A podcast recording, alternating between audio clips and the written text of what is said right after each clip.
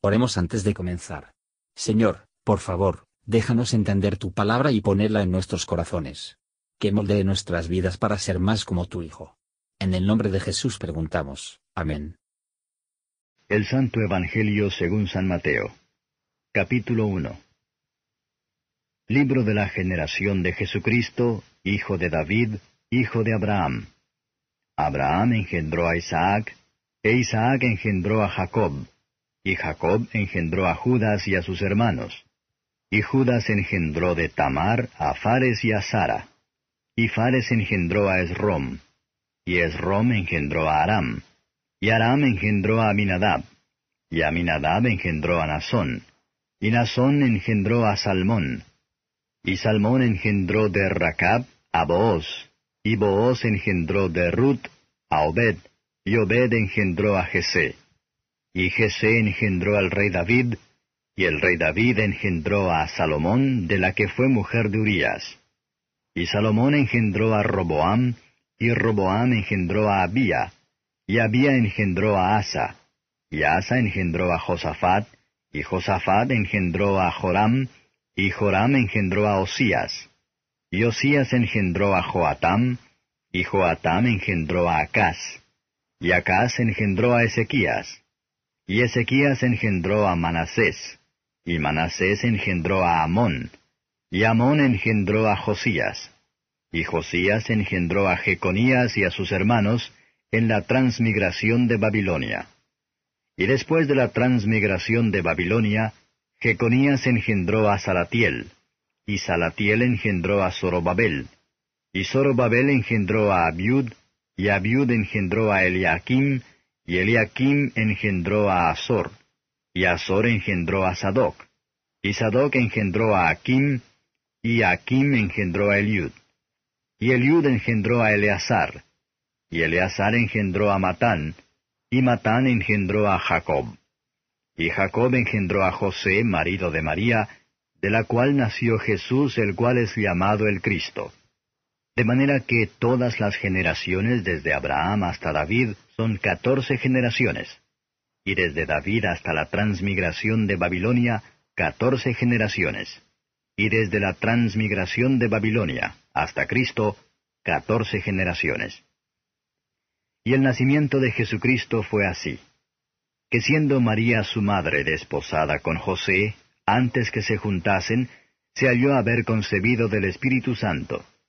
Y José su marido, como era justo, y no quisiese infamarla, quiso dejarla secretamente.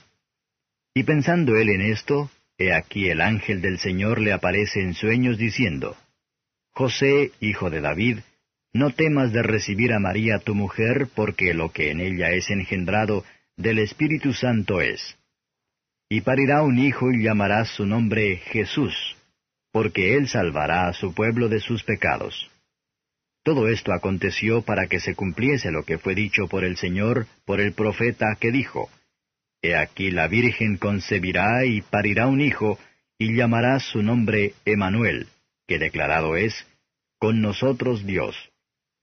Y despertando José del sueño, hizo como el ángel del Señor le había mandado, y recibió a su mujer. Y no la conoció hasta que parió a su hijo primogénito, y llamó su nombre Jesús. Comentario de Matthew Henry Mateo capítulo 1, versos 1 a 17. En cuanto a esta genealogía de nuestro Salvador, observar la intención principal. No es una genealogía innecesaria. No es un solo vano glorioso, como los de los grandes hombres a menudo son. Esto demuestra que nuestro Señor Jesús es de la nación y de la familia de la que el Mesías iba a surgir. La promesa de la bendición fue hecha a Abraham y a su descendencia, del dominio, a David y a su descendencia. Se prometió a Abraham que Cristo descienda de él. Génesis 12 verso 3, Génesis 22 verso 18, ya David que debía descender de él, segundo Samuel 7 verso 12, Salmos 89 verso 3, Ansalmos 132 verso 11, y, por lo tanto, a menos que Jesús es hijo de David, y un hijo de Abraham, él no es el Mesías. Ahora bien, esto está aquí resultó de los registros conocidos. Cuando el Hijo de Dios tuvo que tomar nuestra naturaleza, se acercó a nosotros, en nuestra condición caída y miserable, pero estaba perfectamente libre de pecado. Y mientras leemos los nombres en su genealogía, no debemos olvidar lo bajo al Señor de Gloria, se rebajó a salvar a la raza humana. Versos 18 a 25. Echemos un vistazo a las circunstancias en que el Hijo de Dios entró en este mundo inferior, hasta que aprendamos a despreciar los vanos honores de este mundo, en comparación con la piedad y la santidad. El misterio del hombre convirtiéndose de Cristo a de ser adorado, no preguntó con curiosidad. Fue así que ordenó que Cristo participan de nuestra naturaleza, sin embargo, que debe ser limpio de la corrupción del pecado original. Que ha sido comunicado a toda la raza de Adán. Observar, es el reflexivo, no los irreflexivos, a quien Dios le guiará. El tiempo de Dios para venir con instrucciones para su pueblo, es cuando se encuentran en una pérdida. Comodidades divinos más deleitan el alma cuando está bajo la presión de los pensamientos perplejos. Joseph se le dice que María diese el Salvador del mundo. Tenía que ponerle por nombre Jesús, un Salvador. Jesús es el mismo nombre con Joshua.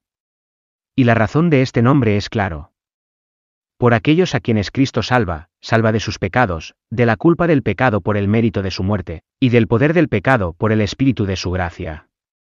Al salvar del pecado, que los salva de la ira y de la maldición, y toda la miseria, aquí y allá. Cristo vino a salvar a su pueblo, no en sus pecados, sino de sus pecados, y así para redimirlos de entre los hombres, para él, que está separado de los pecadores. José hizo como el ángel del Señor le había mandado, rápidamente sin demora, y alegremente, sin disputa. Mediante la aplicación de las normas generales de la palabra escrita, hay que tomar en todas las etapas de nuestra vida, en particular de las grandes vueltas de ellos la dirección de Dios, y nos encontraremos este seguro y cómodo. Gracias por escuchar y si te gustó esto, suscríbete y considera darle me gusta a mi página de Facebook y únete a mi grupo Jesús Answers Prayer.